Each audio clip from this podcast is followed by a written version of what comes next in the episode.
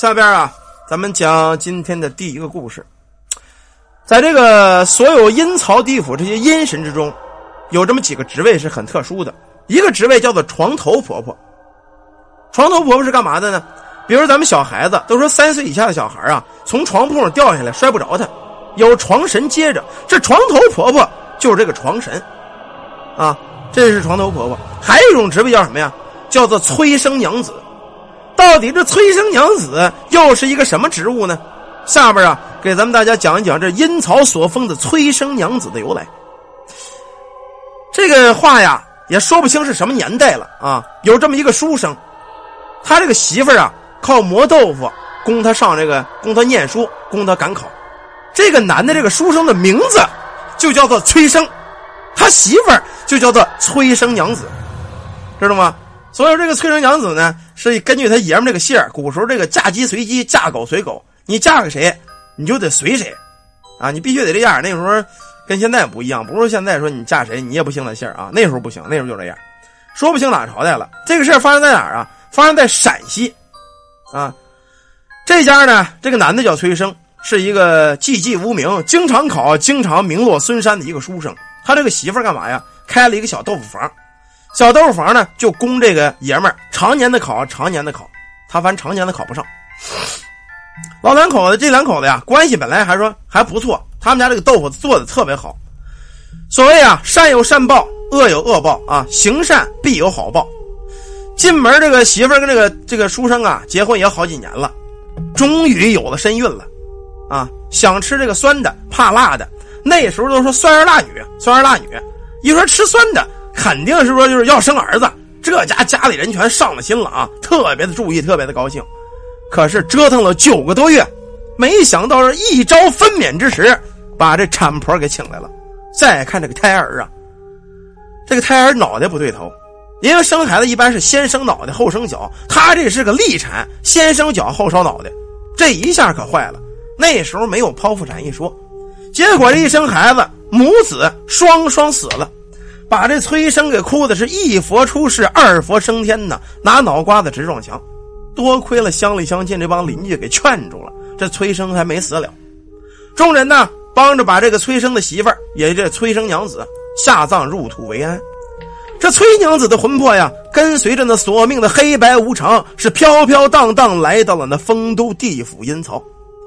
阎王爷在查看这生死簿之后啊，说他：“哎，这个小娘子啊，你阳寿未尽，积德行善呢，可怜这难产而亡。你这样吧，先去我们地府的豆腐房帮忙，等有这个投胎的机会，你优先。”崔生娘子一想，这地府也有豆腐房，这我老本行啊，那没问题啊。结果在这地府的豆腐房一待就是三年，三年是一千多天，是没日没夜的给这帮鬼做豆腐。她没有一刻不思念自己的丈夫，整日是以泪洗面。原来呀，很清瘦一漂亮一个小媳妇儿，现在变成了满头白发的铮铮女鬼。主管这地府豆腐房这个老鬼呢，跟这个女的还是老乡，也就是陕西那边叫什么叫乡党。啊，其实就是一个村的，叫乡党。看着这个娘子啊，怪可怜的，就跟他说，给他出了主意。娘子啊，咱们毕竟是乡党啊，我肯定得帮你。阎王爷啊，虽说你生前无罪孽，可尽早投胎，可你也不能老这么等啊。阎王爷每日处理这么多事说不定早把你忘得猴年马月去了。你得自个儿想个出路。这崔娘子擦着眼泪说：“哎呀，老爹呀，你这你给我指条道吧，我我怎么办呢？”这会儿老鬼族看了看左右无人，趴在这娘子的耳边谁让咱俩是老乡呢？咱们来个欺上瞒下，你每天一擦黑就溜到那尘世之间，咱们这鬼魂呢有优势，腿脚便利，千八百里地眨眼就到。每天呢，你到处查探，看哪家婆子媳妇生孩子，你只要让她难产而死，哈哈哈哈你不就有了替身了吗？到时候重新转世为人，与你的丈夫再续前缘呢。这崔娘子一听这招啊，虽然他妈有点不是人，有点损啊，但是她太思念丈夫了，也顾不得许多了，于是决定还是试上一试。当天晚上，夜色降临，阴气正浓，这崔娘子就偷偷的溜出了地府。临走前啊，那老鬼可嘱咐他：“娘子啊，你可记住啊，天亮之前一定要回来。咱们地府阴曹有犄角神报晓，只要到了早晨呐，这犄角神一叫你回不来，可就得变成那孤魂野鬼，籍籍无名，何日才能出头啊？”头一次离开这憋屈三年的地府豆腐房啊，这崔娘子不敢远跑，只能在阳间这个丰都县里边穿来穿去啊。来回转悠，等到这午夜子时之时，这县城里边可静悄悄的，各家门口这个狗啊都蜷着身子在窝里睡了。崔娘子转悠到北城门，远远的看到一家灯光，她飘到跟前一看，上面挂了一个牌子：“王家豆腐店。”她一看这五个字，她乐了。你说我这做豆腐有缘呐啊！死了的地府做豆腐，生前也做豆腐，好容易要找个托生的，又到了豆腐王了。啊，到这一看呢，这家人也是做豆腐的。他凑上这个窗户这儿啊，用这小舌头噗，把这窗户纸点破了，单眼掉线往里看呢，床上一个孕妇正疼得打滚呢。哎呀，我这生不出来！哎呀，哎呦，正在这叫唤呢，临产。崔娘子暗叫一声好啊，真是苍天有眼呐！我投胎的时候到了。这产妇旁边啊。是个男的，当然这肯定是他爷们儿，不用问。豆腐房这个老当家呀，产妇是疼得大汗淋漓，大口喘气儿，两眼直勾勾的看着这个男的。爷们儿啊，你快再找找大夫吧，我这不行了！你在这傻着干嘛呀？这男的也是这会儿才醒悟，一脑袋推开了门就窜出去了。眼看着孕妇抖动的频率是越来越长，如果再没人给她接生，估计这孕妇必定是孩子。胎死腹中，这孕妇也得死了，跟这崔娘子人生前是一样。崔娘子幻化人形之后啊，一双青筋累累的手直奔那孕妇的脖子就掐过去了。这会儿孕妇忽然间睁开了眼睛。孕妇生孩子的时候啊，她这个跟常人是不一样的，这一个阶段就跟人临死回光返照一样，她能见着阴魂鬼魄。他这一睁眼，正看着崔娘子伸着手要掐他，就跟见了稻草一样啊！好姐姐呀，你你来的正好，你快帮我接生孩子吧！我死不要紧，我们家九代单传，不能没有儿子呀！姐姐，我求你了，你要帮了我，我必定世代供奉你呀！当时这一说这个，这催生娘子她掐不下去了，一想我他妈生前就难产死的啊！你说这个女的这么不容易。他们家九代单传，这要再死了，这不坑人吗？在这犹豫了再三，一跺脚啊，在这孕妇的肚子上，吹了三口阴气。这三口气吹完了之后，就听这孕妇这肚子里边哇哇哇，一个白白胖胖的大小子平安落地了。这小娘子啊，本来是找人索命替魂的。可看这孕妇这个样子，她时时的是不忍呢。这三口阴气，鬼呀都有他一定的本事，何况是啊，在这地府阴曹，毕竟当了三年的老鬼，地府阴曹有最正宗的玄阴之气呀，比这世间的鬼魂要厉害多。崔生娘子办完这事之后啊，眨眼不见了，又回到地府这豆腐房。老鬼族一听他讲述这个呀，递过一碗刚做出来的鬼豆腐。姑娘啊，你是好人呐！你不光是做豆腐的，你这心眼儿也是豆腐做的。可是你别忘了，你光顾了别人了，不害人哪来的转世投胎呀？你得排的哪一年去？崔生娘子一琢磨，这确实这个事儿啊。你这老鬼都说的对，如今人间阳世，修桥补路，行善积德，双眼瞎，放火杀人，贪赃枉法，做高官。下次再有机会，我绝不能心慈手软。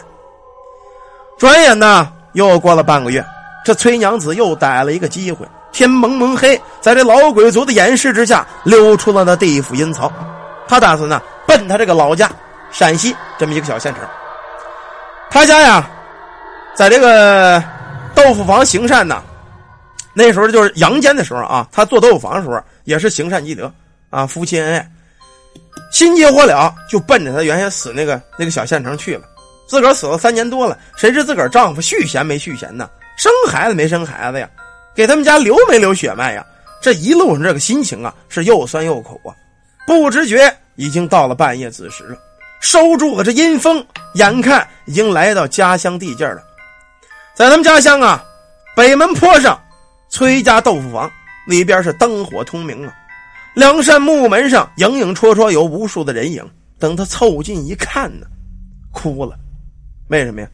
在这门缝里一看，正是她的丈夫崔生。我曲个身子，蹲在这土炕之下，是一把鼻涕一把泪，正在这哭呢。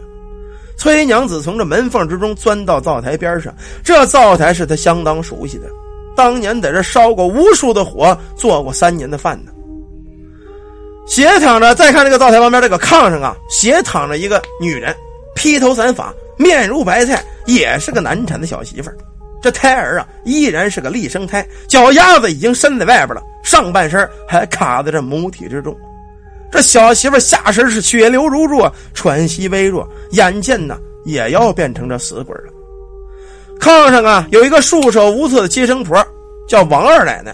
崔生娘子认得，当初自己临死前生儿子难产死，就是这老太太给送进鬼门关的。这会儿，这王二奶奶揪着小孩的脚丫子，对着炕上这个孕妇啊，还有一个白发的老太太。事到如今，只能死马当活马医了。你是保孩子还是保大人？老太太哽哽咽咽的，这是她这个老婆婆，这保保保保保孙子啊！我这这个媳妇有的是。她刚说完这话，就看外边的崔生噔噔噔噔进的屋，哭腾跪在地下就开始磕头。王二奶奶。我求你了，保大人呢！无论也要保大人呢！我前妻就是这么死的，你心里清楚。我给你磕头了，孩子没有了，咱们可以再生。大人没了，让我去哪儿再见呢？一旁这黑暗之中的催生娘子，这会儿咬着嘴唇，才没哭出来。其实鬼呀，即使哭，他也是没有泪水的。鬼是不会哭的啊！王二奶奶这会儿放下这小胎儿的脚丫子。拍了拍手，哎，公子啊，你另请高明吧，我都折腾了一天一夜，实在是没招了。说完之后，这王二奶奶扭头洗了把手，她出门了，她不管了。趁这王二奶奶闪身这空当，崔娘子来到了炕边，搓了搓这双冰冷的手，然后慢慢时快时慢，在这孕妇的肚子上就开始给她按摩。他这一按呢，还真管了用了。那胎儿的小脚丫啊，缓缓的缩进了母体之内。接着，这小孩子居然在这母体之内，头脚倒了个个小脑瓜一露出来，这崔生娘子 又是一口阴气。他这口阴气可帮了这个孩子了，替这孩子续了命了。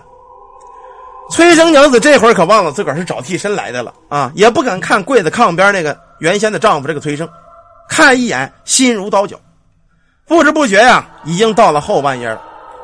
他进屋子给这个崔生这个续弦这个媳妇在这接生了，孩子也生出来了。结果还是个龙凤胎，一大一小，一男一女呀。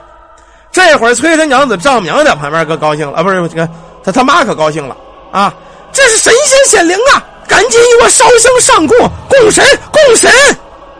看着那丈夫乐的都不知道怎么着好了。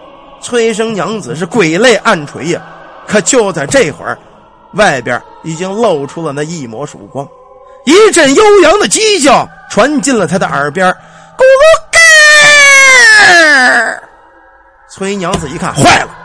无论如何，我回不得那地府阴曹了，只能当这孤魂野鬼了。雄鸡一唱天下白，鬼门关前吊桥起，虎门紧闭。他不遵阴间律条，偷出阴间，他必不敢回去了。从此之后啊，这崔生娘子可惨了。怎么惨了？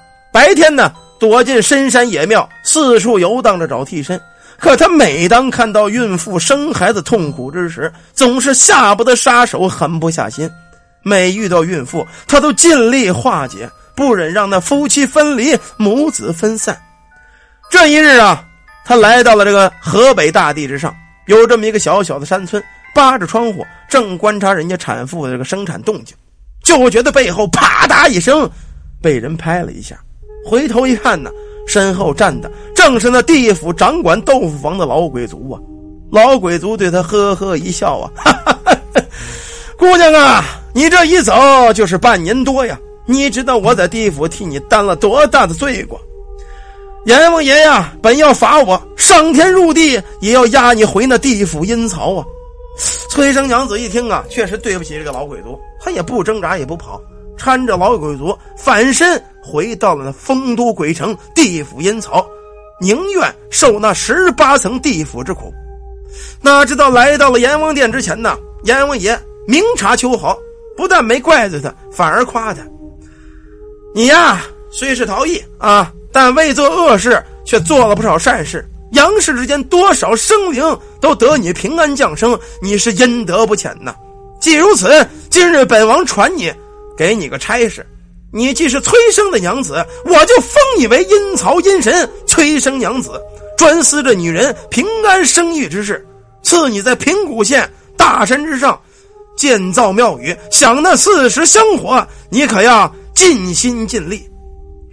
从此之后啊，这崔生的媳妇儿真成了崔生娘娘了。如今北京平谷县的那座山上，依然有着崔生娘娘的庙，供奉的正是这崔生的媳妇儿崔生娘子，又叫崔生娘娘。